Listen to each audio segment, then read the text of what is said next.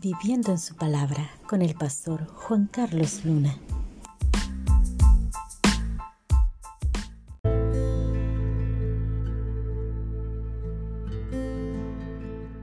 Seguid la paz con todos y la santidad sin la cual nadie verá al Señor.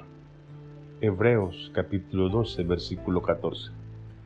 Mis amigos, no hay espacio en el cielo para los que no viven en santidad, porque todo lo que en el cielo hay ha sido despreciado por ellos en la tierra. Nada de lo que hay en el cielo es apetecible para el que no es santo.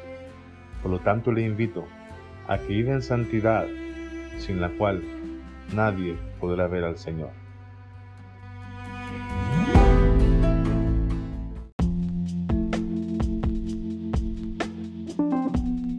Una palabra directa a tu corazón.